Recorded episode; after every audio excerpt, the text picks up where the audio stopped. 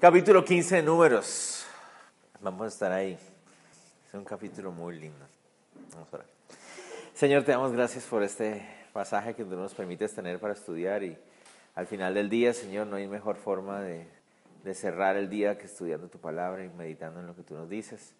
Así empezamos este día, así estuvimos durante el día y aquí así queremos terminarlo.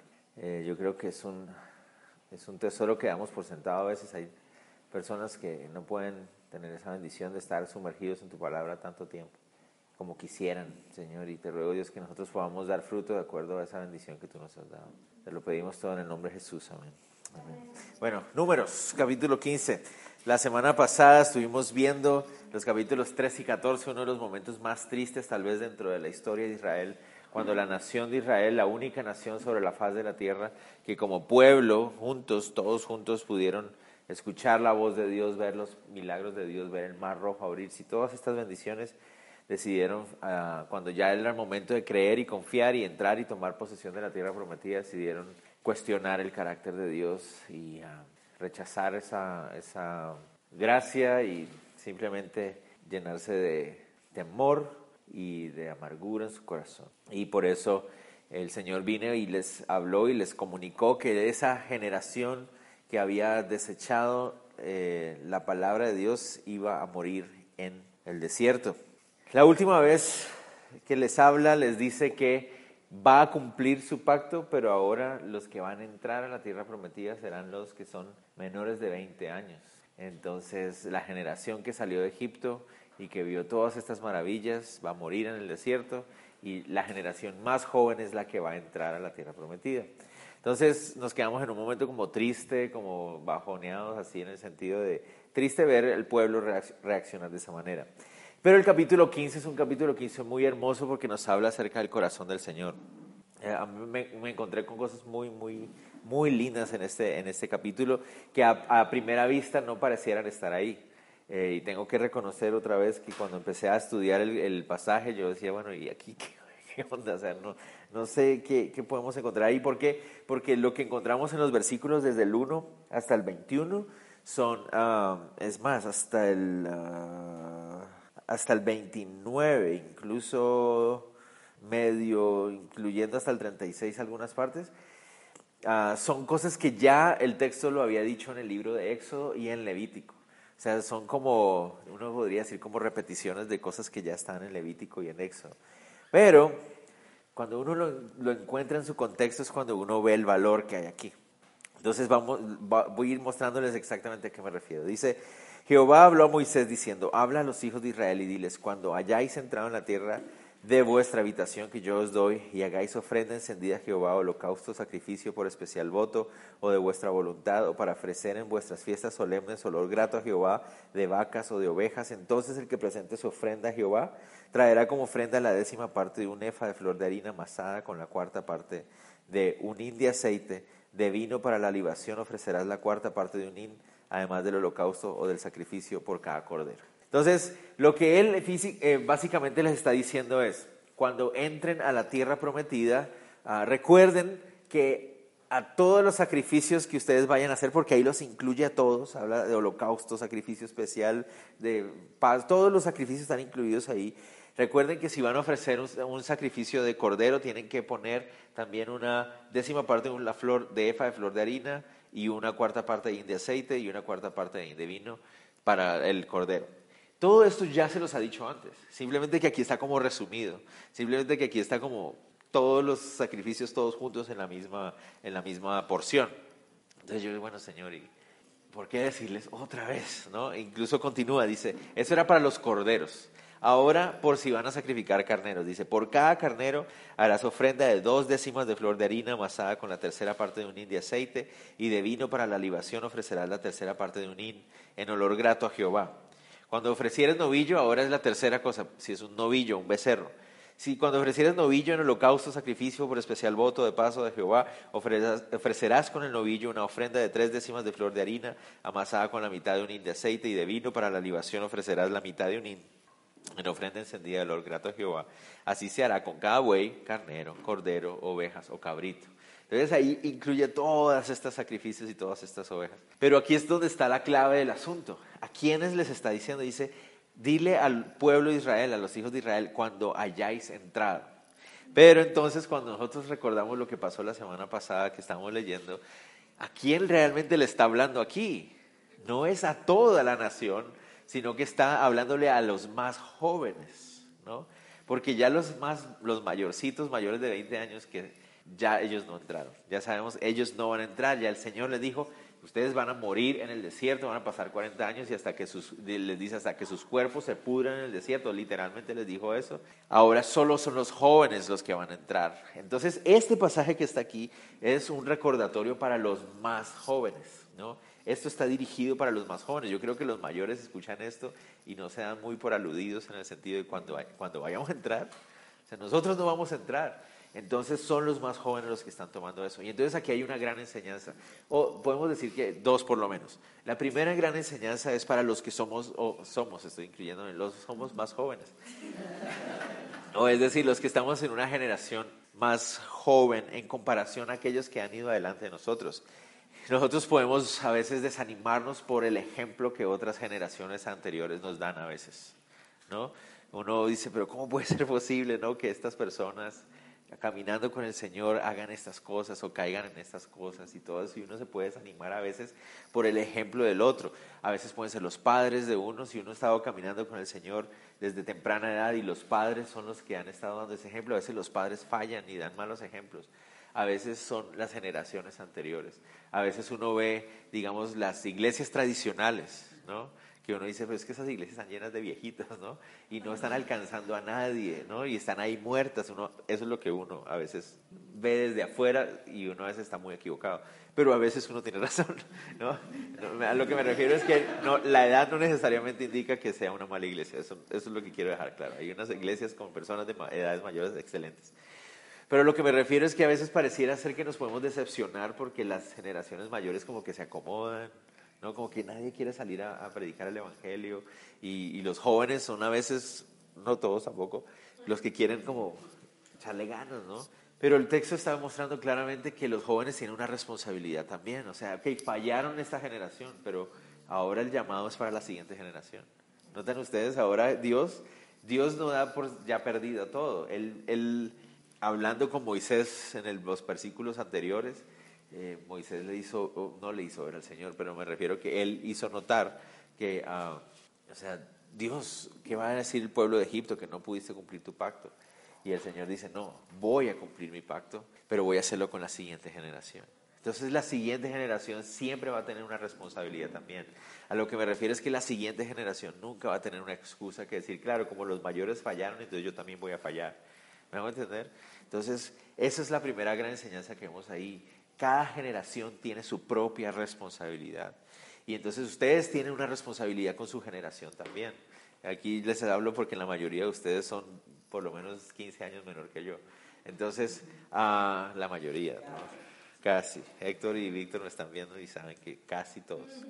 ¿no? Pero a lo que me refiero es, tienen una responsabilidad, y, y ahorita también no sé, no sé. Ah, pero me refiero es que tienen una, una, responsabilidad también delante de ustedes, con su generación, ¿no? Los llamados millennials, ¿no? Y que tristemente uno ve a los pobres millennials no tienen bases ni fundamentos, pero no es literalmente solo por culpa de ellos, o sea, las generaciones anteriores fallaron miserablemente poniendo bases y fundamentos.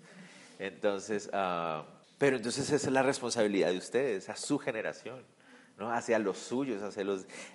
¿no? Ustedes pueden hablar de tú a tú con su generación. Entonces ustedes tienen una responsabilidad también, como yo tengo mi responsabilidad con mi generación también. A, lo que me refiero es cada generación tiene una responsabilidad que cumplir y aquí lo vemos claramente. La otra cosa que vemos aquí en el Señor es el amor de Dios, en el sentido de que Él continúa con su plan, ¿no? Él sigue con su plan. Y ahora les está diciendo a ellos, recuerden que la base de nuestra relación estará en el sacrificio. O sea, los sacrificios son esenciales. No pueden olvidar los sacrificios porque los sacrificios hacen que ah, sea el animal el que está pagando el precio de los pecados de ustedes.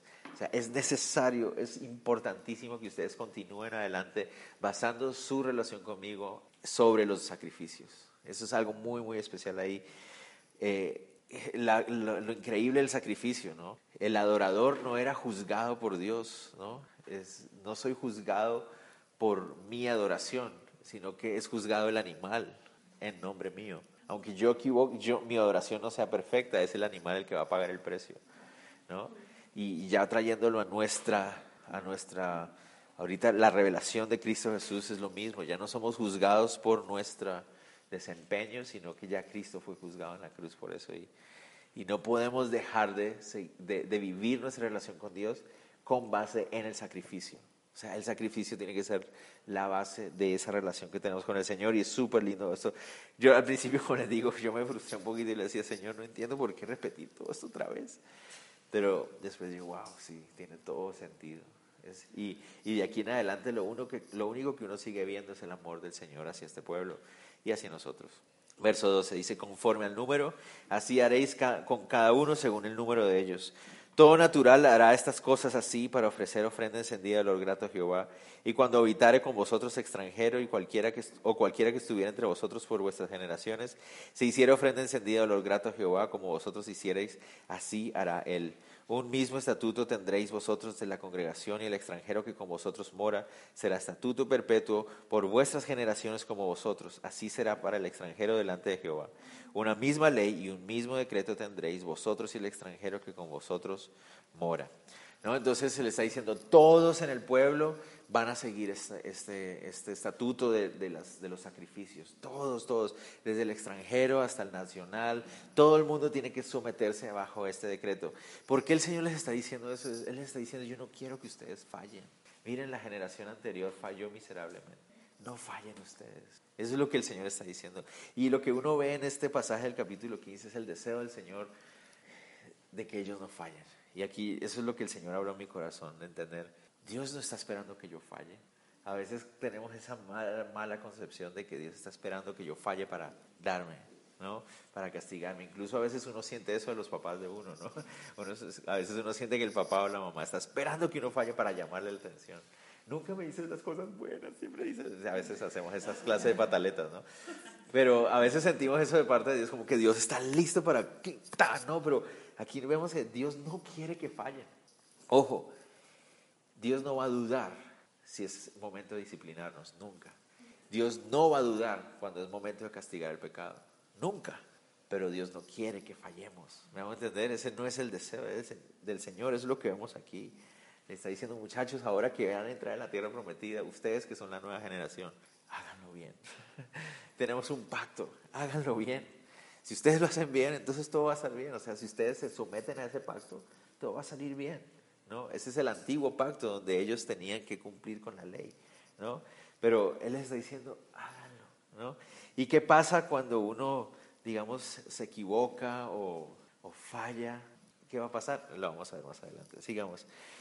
Dice así, también habló Jehová a Moisés diciendo, habla a los hijos de Israel y diles, cuando hayáis entrado en la tierra a la cual yo os llevo, cuando comencéis a comer del pan de la tierra, ofreceréis ofrenda a Jehová. De lo primero que amaséis ofreceréis una torta en ofrenda como la ofrenda de la era, así lo ofreceréis. De las primicias de vuestra masa daréis a Jehová ofrenda por vuestras generaciones. Una vez más, ¿es esto algo nuevo? No. Ya lo habíamos visto en Éxodo, ya lo habíamos visto en Levítico. Una vez más el Señor sigue repitiéndoles cosas que ellos ya sabían. ¿Por qué? Porque el Señor les está diciendo, yo, yo no quiero que ustedes pequen y fallen como la generación anterior. Era, era una tragedia. Estamos hablando de una tragedia. ¿Cuántas personas murieron en ese desierto durante esos 40 años? Es una tragedia. O sea, si nosotros vemos en nuestros países cuando hay un accidente o un desastre natural y todos mueren 10, 15, 20, 30 personas, uno siente el dolor de patria, ¿no? uno siente el dolor de nación. ¡Wow!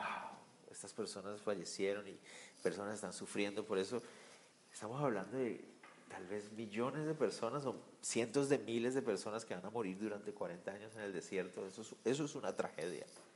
Y Dios siente el dolor de esa tragedia. Y por eso les está diciendo a ustedes que son la siguiente generación, cuando entren, porque yo los voy a entrar, los voy a entrar a la tierra prometida. Cuando entren, se, recuerden los sacrificios, recuerden las ofrendas, recuerden mantener esta relación, porque básicamente eso se trataba en los sacrificios.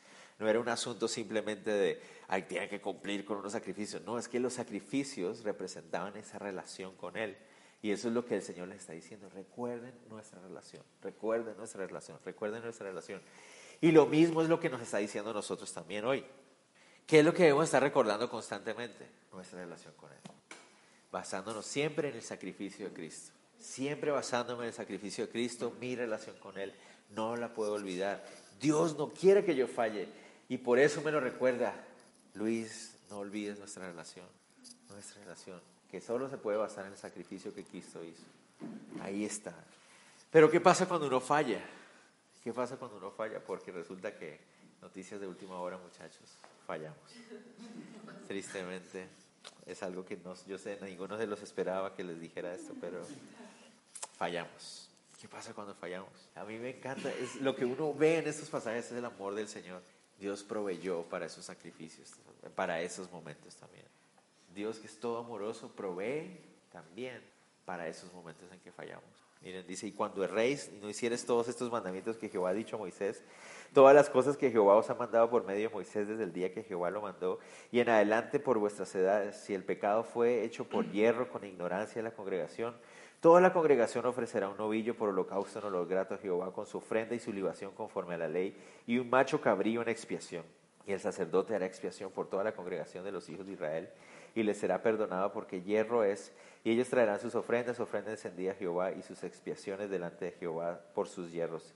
Y será perdonado a toda la congregación de los hijos de Israel y al extranjero que mora entre ellos, por cuanto es hierro de todo el pueblo. Entonces, ¿qué pasaba si el pueblo fallaba con alguna de las ordenanzas, eh, con algún mandato, con alguna de las fiestas, alguna forma? Porque uno a veces puede sentir ese temor, ¿no? Ah, pero Dios quiere que todo salga perfecto a la luz de la ley. Y entonces la mentalidad fariseica, no, para no que el Señor no se enoje, no voy a llevar las cosas así, sino que las voy a llevar así, ¿no? O sea, esa, esa mentalidad fariseica que Dios está ahí buscando, ¡pa! ¿no? Él dice, y si se equivocan, pero noten ustedes, siempre y cuando sea por ignorancia, o sea, por un hierro, es decir, se equivocaron, no fue intencional, fallaron, porque nuestra naturaleza tristemente nos empuja hacia fallar en todo, ¿no? Entonces, si fallan, ahí están los sacrificios también. Entonces ofrezcan sacrificios delante del Señor y todo va a estar en orden, todo va a estar en orden. Lo mismo para nosotros. En Cristo Jesús, que Cristo Jesús, recuerden, Cristo Jesús es el máximo de todos los sacrificios y en Él están todos los sacrificios unidos. Él es el único y más perfecto de todos los sacrificios. En Él Dios también proveyó, Dios Padre proveyó para nuestras fallas también. Incluso para esos, esos momentos en que ni siquiera me di cuenta que fallé ya Cristo murió por eso también. O sea, está, todo eso está ya provisto. Eso es lo, pero tiene que estar en base, con base, perdón, en el sacrificio. ¿Me entiendes? Es en el sacrificio de Cristo que se ha provisto para que yo pueda presentarme delante del Señor. Perdóname, Señor, no fue mi intención. Yo no quise fallar. El Señor dice, está bien, ya el sacrificio está hecho. No tienes que preocuparte. Wow, ¿no les parece tremendo eso? Aquí estamos hablando de la congregación. Después habla del 27 si es individual, porque primero habló acerca de cuando es el pueblo, si el pueblo falla. Ahora le habla acerca de si, una, si es una persona individual, si alguien falla. Si una persona pecare por hierro, ofrecerá una cabra de un año para expiación. Y el sacerdote hará expiación por la persona que haya pecado por hierro cuando pecare por hierro delante de Jehová, la reconciliará y le será perdonado. El nacido entre los hijos de Israel y el extranjero que habitar entre ellas, una misma ley tendréis para el que hiciere algo por hierro. Entonces, esto que estamos viendo aquí ya estaba en Levítico 4, la misma ley. Ya lo habíamos visto en Éxodo también, lo mismo. Entonces, una vez más, lo que les recordaba, esto simplemente es el Señor recordándoles a las nuevas generaciones que todo va a depender de la relación que ellos tengan con Él. Cuando entren a la tierra prometida, todo depende de cómo mantengan esa relación con Él. Mantengan la relación conmigo y si se equivocan, entonces presenten sacrificio mantenga la relación conmigo, presente el sacrificio. Pero, ¿qué pasa cuando yo fallo? O cuando, no, yo, yo no, voy a ponerlo en el tiempo de ellos. ¿Qué pasaba cuando un israelita de la nueva generación pecaba voluntariamente, decididamente? O sea, yo sé que esto es incorrecto, igual lo voy a hacer. Verso 30. Más la persona que hiciera algo con soberbia Y ahí está el problema, es el orgullo, la soberbia. No me importa. Esto a Dios no le agrada, no importa. Voy igual a hacerlo. Nadie se va a dar cuenta. Eso es a lo que se refiere. Si alguien peca de esa manera, así el natural como el extranjero ultraja a Jehová, esa persona será cortada de en medio de su pueblo, por cuanto tuvo en poco la palabra de Jehová y menospreció su mandamiento, enteramente será cortada esa persona, su iniquidad caerá sobre ella. Entonces, ¿qué era el asunto? Uno dice, wow, pero suena fuertísimo, ¿no? Si la persona peca deliberadamente, con soberbia, con arrogancia, tenía que ser cortada del pueblo. En el, Nuevo Testamento vemos casos parecidos. ¿Se acuerdan de Pablo en 1 Corintios 5? cuando estaba hablando de este muchacho que estaba acostándose con la madrastra, ¿qué dice Pablo? Está pecando deliberadamente, se le ha llamado la atención, no hay que tener para afuera, hay que cortarlo de la congregación, ¿no? Para que un poco de levadura no vaya a leudarla toda la masa. Entonces vemos que ese es el asunto. Pero entonces Dios lidia con aquellos que pecan con soberbia, ¿entienden? Con los, aquellos que pecan con soberbia, Dios lidia con ellos. Eso es lo que el, texto quiere decir ahí. Entonces el asunto es, Dios no quiere que ninguno de nosotros fallemos. Él no está esperando que fallemos. ¿no? Y si nos equivocamos, ahí hay provisión para nosotros. Pero eso no significa que es, vamos a, eso no significa que es una cauchogracia, ¿no? que yo puedo estirarla como me dé la gana. Yo voy a fallarle a Dios como yo quiera, voy a ir en su contra, voy a actuar con soberbia. No, eso no significa eso. Dios va a lidiar con eso. Dios va a tocar el corazón de esa persona, va a disciplinar, va a tratar con esa persona. ¿Me hago entender? Entonces el hecho de que Dios no quiera que yo caiga no significa que eso me da permiso para pecar. Pablo es muy claro, de ninguna manera. Eso no nos da permiso para pecar. Lo único que nos muestra aquí es la grandeza, la misericordia del Señor. Él no quiere que yo falle y ha provisto de todas las maneras y todas las formas posibles para que yo pueda ser cubierto con su perdón. Todas las formas.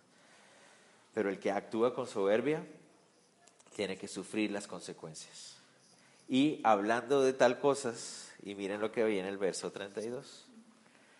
Estando los hijos de Israel en el desierto, hallaron a un hombre que recogía leña en día de reposo. Ah, justo hablando del asunto, ¿no? Es posible que este hombre sea uno de los, de la generación que va a morir en el desierto, no sabemos, no tenemos ni idea de quién es este hombre. Pero el énfasis es que este hombre está haciendo esto con soberbia, porque por el contexto. Este señor dice, ah, ya me cansé de esto del día de reposo, yo necesito ir a conseguir leña, y sale y se va a ir a conseguir leña y lo encuentran. ¿Cómo está la nación en este momento? La nación en ese momento está temerosa por lo que acaba de pasar. No le creyeron a Dios y Dios les dijo van a tener que pagar en el desierto y van a morir. Entonces están así. Y ahorita les acaba de recordar. O sea, sigan honrando mi palabra, cuiden la relación que tenemos. Claro, encuentran a este señor que está recogiendo leña en el día de reposo y todo el mundo, ¡ah! Agárrenlo. No, no permitan que esto pase, porque nos va a meter en problemas a todos. ¿no? Entonces lo traen y lo llevan a donde Moisés y Aarón y a toda la congregación. Lo pusieron en la cárcel porque no estaba declarado que se le había de hacer. Entonces dice que lo trajeron delante de Moisés y Aarón porque no sabían qué hacer. Pero aquí es donde yo me, llamó la atención porque en Éxodo 31, 14 y 15 es claro que dice, aquel que infrinja el día de reposo que tiene que hacer, tiene que morir. Es clarísimo, en Éxodo 31, 14 y 15. Entonces mi pregunta era, ¿cómo así que no sabían qué hacer? Si el texto clarísimo les dice qué es lo que debían que hacer.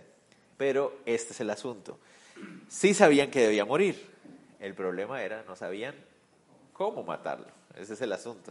Entonces ellos saben que tiene que morir y por eso lo meten en la cárcel. Pero lo llevan a Moisés y a Aarón y le dicen, ¿cómo hacemos esto? ¿Qué, se hace aquí? O sea, el, el tipo tiene que morir, pero ¿Cómo lo hacemos? ¿no? Y suena radical, suena muy fuerte, ¿no? Ay, pero ¿cómo puede ser posible que un tipo lo van a matar por, por estar recogiendo leña? No, eso es demasiado fuerte, ¿no? Pero no, ese no es el enfoque. No, el problema no es que estaba yendo a traer leña. Ustedes saben que ese no es el problema. ¿Cuál es el problema? Que lo está haciendo con soberbia.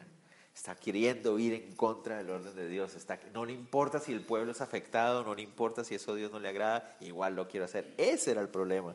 Entonces Dios les dice qué es lo que deben hacer. Jehová dijo a Moisés, irremisiblemente muera aquel hombre, no hay forma en que se salve. Apedréelo toda la congregación fuera del campamento. Tiene que morir apedreado. ¿Por qué apedreado? ¿Han pensado ustedes en eso? ¿Por qué la,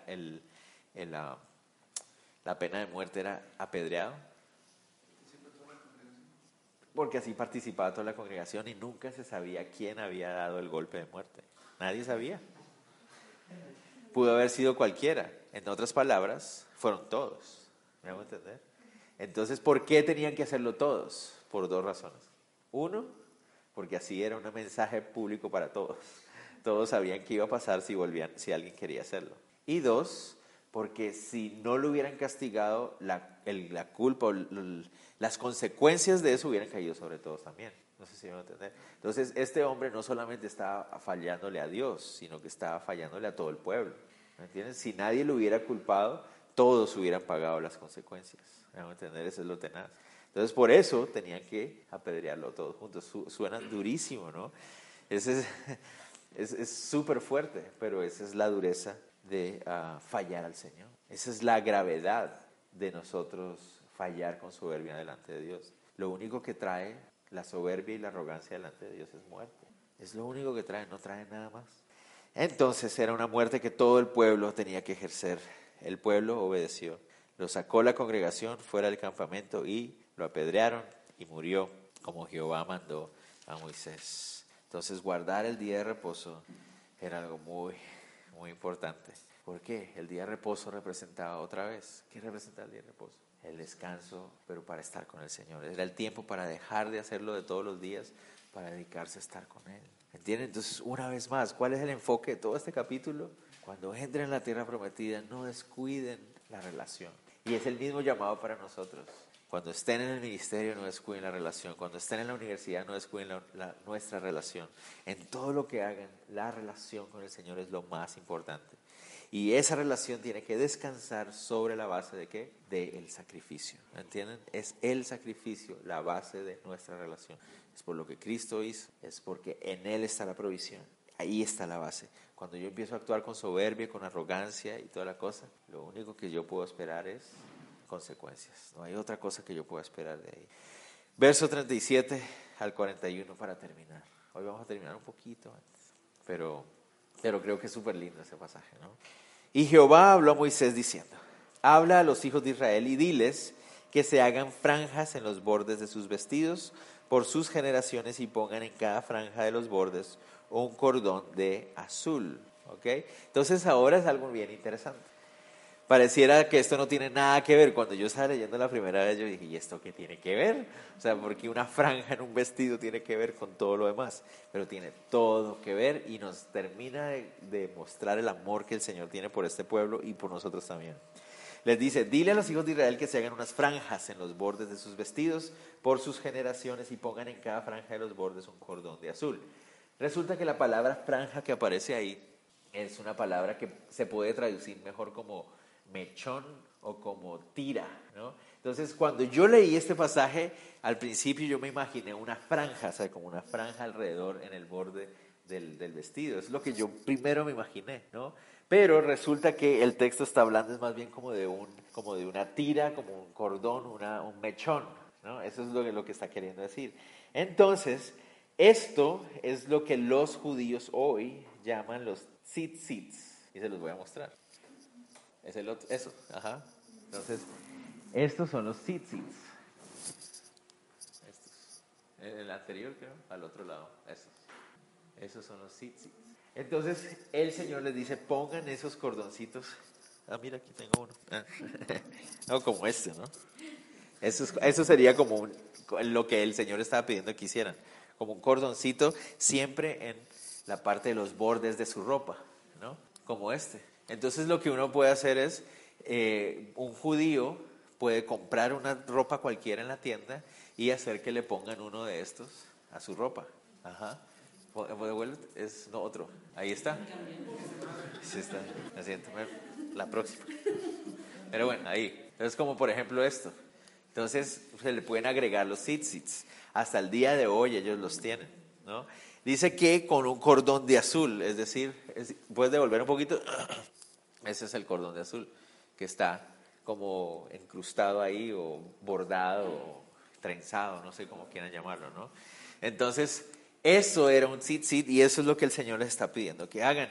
Cuando el Señor Jesús le llama la atención a los fariseos, les dicen ustedes hipócritas, ¿no? Que hacen más grandes sus filacterias y más largos que los cordones en sus vestidos. Eso es a lo que se referían, ¿no? Eso es lo que se referían. Y ellos los tenían ahí. Eso me parece súper lindo.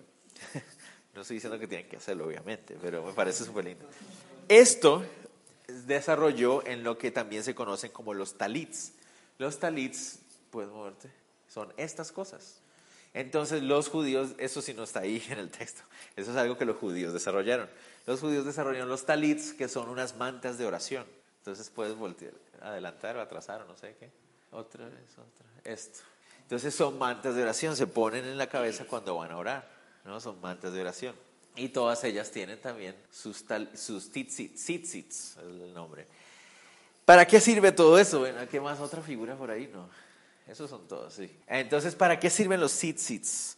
Uh, dice el texto, y os servirá de franja para que cuando lo veáis os acordéis de todos los mandamientos de Jehová para ponerlos por obra y no miréis en pos de vuestro corazón y vuestros ojos en pos de los cuales os prostituyáis. Para que os acordéis y hagáis todos mis mandamientos y seáis santos a vuestro Dios. ¿No les parece amoroso el Señor? Les está diciendo, yo no quiero que ustedes fallen. Es más, ¿saben qué? A la nueva generación, pónganse un recordatorio Pónganse un recordatorio para que todos los días al verlo digan, no voy a fallarle al Señor, no quiero fallar al Señor. Me a entender, porque el Señor no quiere que ellos fallen. El Señor no quiere que ellos vuelvan a caer. ¿Entienden? Entonces Él está diciendo, yo estoy, o sea, mi corazón está para, para ayudarlos, para que ustedes cumplan el pacto. Ese es el corazón del Señor. El Señor no quiere castigarlos, el Señor no quiere no traerles castigo encima. Eso no es el corazón del Señor. Pero recuerden, no les quepa ninguna duda. Dios no va a pensar dos veces si tiene que hacerlo. No sé si me van a entender. No va a pensar dos veces si tiene que disciplinarlos. Nunca lo va a hacer, porque Él es un Dios justo. ¿no? Pero Él no desea, ese es nuestro anhelo, estar castigando a la humanidad. Entonces por eso le dice al pueblo de Israel, miren, pónganse unos recordatorios, unos recordatorios pequeñitos para que todos los días al ponerse la ropa digan, oye, voy a servir al Señor, voy a guardar el mandamiento, voy a ir a llevar mi sacrificio, quiero mantener una relación con el Señor correcta. ¿no? Entonces, por eso me pareció lindo esto, pero vuelvo a decir, no estoy diciendo que tenemos que hacerlo ni nada de eso, sino que yo dije, wow, ¿qué, qué, recordatorios puedo poner en mi vida, ¿no? Para constantemente estar poniendo en mi memoria mi relación con Dios, mi relación con Dios. No sé si me voy a entender.